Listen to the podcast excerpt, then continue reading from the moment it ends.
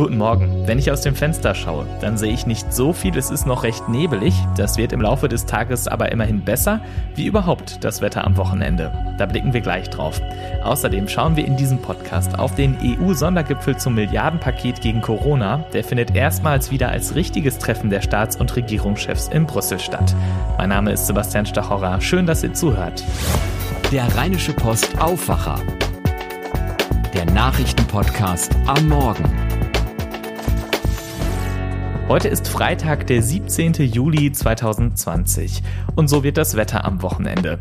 Wir starten heute mit Wolken und stellenweise Nebel, aber über den Tag lockert es auf und bleibt dann weitgehend trocken. Wenn die Sonne durchkommt, sind bis zu 25 Grad möglich, meldet der Deutsche Wetterdienst. In der Nacht kühlt es dann wieder auf 9 Grad ab. Morgen am Samstag wechseln Sonne und Wolken sich ab bei 23 bis 27 Grad und auch der Sonntag bleibt heiter bis wolkig bei 25 bis 28 Grad. Schauen wir jetzt auf Brüssel. Da treffen sich nämlich zum ersten Mal seit Ausbruch der Covid-19-Pandemie die Staats- und Regierungschefinnen und Chefs der EU wieder persönlich.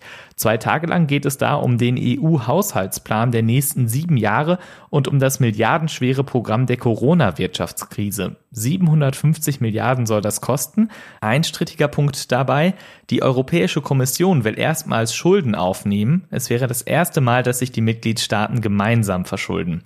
Sarah Gazadeh berichtet für die Deutsche Presseagentur kurz dpa aus Brüssel über den Sondergipfel. Sarah, auch wenn es seit Monaten der erste reale Gipfel ist, Ganz wie früher ist es dann doch nicht, oder? Nein, für Kanzlerin Merkel und ihre EU-Kollegen gilt dasselbe wie für uns Normalos auch. Abstand halten, Abstand halten, Abstand halten. Das heißt, auch Geburtstagsküsschen für Kanzlerin Merkel zu ihrem 66. heute dürfen ihre EU-Kollegen ihr nicht geben. Die Laufwege hier im Brüsseler Gipfelgebäude sind extra neu angelegt worden, damit man sich nicht zu nahe kommt. Es wird nur gefilterte Frischluft in das Gebäude eingeleitet, keine recycelte Luft. Für den Fall der Fälle steht auch ein Arzt bereit. Wenn einer der Staats- und Regierungschefs Symptome zeigen sollte, dann muss sie oder er auch direkt raus und kann sich dann nur noch von einem der anderen Gipfelteilnehmer bei möglichen Abstimmungen vertreten lassen. Auch inhaltlich wird es ein schwieriges Treffen. Es geht um viel Geld und braucht dringend eine Einigung, aber die scheint noch weit weg. Ja, definitiv. Kanzlerin Merkel hat vor kurzem gesagt, es wäre wünschenswert, sehr schnell ein Ergebnis zu erreichen. Vielleicht muss sie heute ganz fest eine Geburtstagskerze auspusten, damit es klappt. Es werden nämlich sehr schwierige Verhandlungen erwartet. Es geht dabei nicht nur um den geplanten Wiederaufbauplan nach der Corona-Krise, sondern auch um den siebenjährigen Haushaltsrahmen der EU. Da gibt es viele umstrittene Punkte, sodass äh, zum einen eine Einigung sehr schwierig wird, beziehungsweise auch die Frage ist, zu welchem Preis sie dann zustande kommen würde. Wie meinst du das? Also es wird zum Beispiel über einen Mechanismus als Teil des EU-Haushalts diskutiert, der dann dafür sorgen würde, dass EU-Mitglieder nur noch Gelder hier aus Brüssel ausgezahlt bekommen, wenn sie auch Rechtsstaatsprinzipien einhalten. Hintergrund ist, dass Länder wie Polen und Ungarn EU-Subventionen in Milliardenhöhe kassieren, sich aber nach Ansicht von Kritikern immer weiter von den gemeinsamen EU-Werten entfernen. Mit so einem Rechtsstaatsmechanismus hätte man in solchen Fällen ein Druckmittel in der Hand. Das Problem ist aber, bestimmte Länder wollen das mit allen Mitteln verhindern. Und deshalb könnten sie dann zum Beispiel damit drohen, ihr Veto einzulegen, wenn es um eine Einigung beim Corona-Wiederaufbauplan geht. Und so könnte der Rechtsstaatsmechanismus hinten rüberfallen, befürchten manche. Vielen Dank, Sarah Gassadeh. In der Corona-Krise beschweren sich viele Menschen über Airlines und die Bahn, vor allem wegen annullierter Flüge und abgesagten Bahnfahrten. An die Schlichtungsstelle für den öffentlichen Personenverkehr haben sich in den vergangenen Wochen mehr als dreimal so viele Verbraucherinnen und Verbraucher gewandt wie im Vorjahreszeitraum. Thomas Bleskin berichtet für die DPA aus Berlin. Thomas, in den allermeisten Fällen ging es um Flugreisen. Was war denn da der Knackpunkt? Ja, hauptsächlich ging es darum, dass die Kunden ihre Flüge Corona-bedingt nicht antreten konnten und dann von der Airline ihr Geld für das Ticket zurückhaben wollten. Nur in vielen Fällen kam da eben einfach nichts zurück von den Fluggesellschaften. Entweder weil die kein Geld mehr hatten oder ganz schlicht keine Mitarbeiterkapazitäten, die das hätten bearbeiten können. Das war das eine Szenario. Das andere war, dass den Kunden einfach Gutscheine angeboten wurden, die dann aber in den meisten Fällen obsolet waren. Die gute Nachricht ist aber, sobald sich jemand dann an die Schlichtungsstelle gewandt hat, ging es ganz schnell und die Rückzahlung kam. Okay, viele Flugzeuge blieben ja am Boden und dann ist ja klar, dass man die Reise nicht antreten kann. Aber die Bahn, die ist ja trotz Corona weitergefahren. Ja, ist sie, aber auch da gab es Ärger wegen angebotener Gutscheine, denn wegen der Pandemie sind für viele ja die Reisegründe weggefallen. Also mal als Beispiel, jemand wollte zu einem Konzert fahren, das dann gestrichen wurde, dann nützt demjenigen auch ein Gutschein nichts, jedenfalls nicht, wenn der nur bis Ende Oktober gilt, weil bis dahin das Konzert ja auch nicht stattfinden wird. Also da wollten viele Kunden ihr Geld zurück und haben es dank der Schlichtungsstelle dann auch bekommen. Man muss also vor allem wissen, dass es diese Beschwerdestelle gibt und dann kann man sich ja dort auch melden. Vielen Dank, Thomas Bleskin. Und diese Themen sind heute wichtig. Bei Tönnies in Reda-Wiedenbrück werden wieder Schweine zerlegt. Vier Wochen lang war der Betrieb geschlossen, weil mehr als 1400 Mitarbeiterinnen und Mitarbeiter sich mit dem Coronavirus infiziert hatten. Die meisten davon arbeiten im Zerlegebereich des Unternehmens.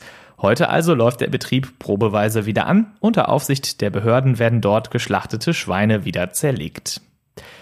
Wenn es nach den Sommerferien nochmal Distanzunterricht geben sollte, wird dieser wie Präsenzunterricht bewertet. Das hat FDP-Schulministerin Yvonne Gebauer gestern angekündigt. Eine entsprechende Verordnung sei in Vorbereitung. Bis zu den Sommerferien war es so, dass nur positive Leistungen mit berücksichtigt wurden, negative Leistungen im Distanzunterricht jedoch nicht. NRW stellt 178 Millionen Euro zur Verfügung, um bedürftigen Schülerinnen und Schüler Laptops oder Tablets bereitzustellen. Allerdings räumte Gebauer ein, dass nach den Ferien noch nicht alle Geräte da sein würden. Der Pop-up-Biergarten in Köln an der Vogelsanger Straße wurde genehmigt. Damit sollen die bisherigen Fire-Hotspots entlastet werden. Zuletzt hatten sich an einigen Stellen in der Stadt zu viele Menschen getroffen.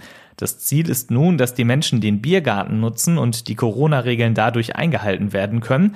Von heute 17 Uhr an bis Sonntag ist der Biergarten geöffnet. 450 Menschen haben dort Platz. In den USA steigen die Zahlen der Coronavirus-Infektionen immer schneller an. Gestern gab es einen neuen Rekord an Neuinfektionen innerhalb eines Tages. 75.000 neue Ansteckungen gab es dort laut Erhebungen der New York Times. Nach Zahlen der Johns Hopkins Universität sind damit insgesamt mehr als 3,5 Millionen Corona-Infektionen in den USA nachgewiesen worden. 138.000 Menschen sind an den Folgen einer Covid-19-Erkrankung gestorben. Hessen bekommt einen neuen Polizeipräsidenten. Er heißt Roland Ullmann und wird heute in Wiesbaden vorgestellt. Der vorherige Amtsinhaber Udo Münch verlor seinen Job, weil wichtige Ermittlungen zu den Drohmails an Politikerinnen und prominente Frauen vom Landespolizeipräsidium nicht an das Innenministerium weitergegeben wurden. Vor fast zwei Jahren wurden die ersten der mit NSU 2.0 unterzeichneten Drohschreiben verschickt kurz nachdem die persönlichen Daten der bedrohten Frauen von Polizeicomputern in Frankfurt und Wiesbaden abgefragt wurden. Jüngst berichteten Betroffene von weiteren Drohmails. Die Wurstbraterei am Rheinauhafen wird geschlossen. Bekannt ist der Wagen unter anderem durch den Kölner Tatort. Die Ermittler Max Ballauf und Freddy Schenk kehrten immer wieder auf eine Wurst an den Imbiss zurück. Der WDR sagt, die Wurstbraterei ist auch für die nächsten Drehs fest eingeplant. Wie das dann logistisch aussieht, wird sich zeigen. Die Imbissbude soll ins Freilichtmuseum in Kommern gebracht werden. Das war der Aufwacher vom 17. Juli 2020. Wenn ihr uns etwas sagen wollt, Lob, Kritik oder Themenvorschläge habt, ihr erreicht uns per Mail an aufwacher.rp-online.de. Vielen Dank.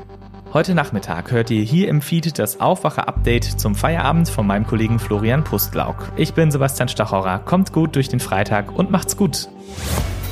Mehr bei uns im Netz www.rp-online.de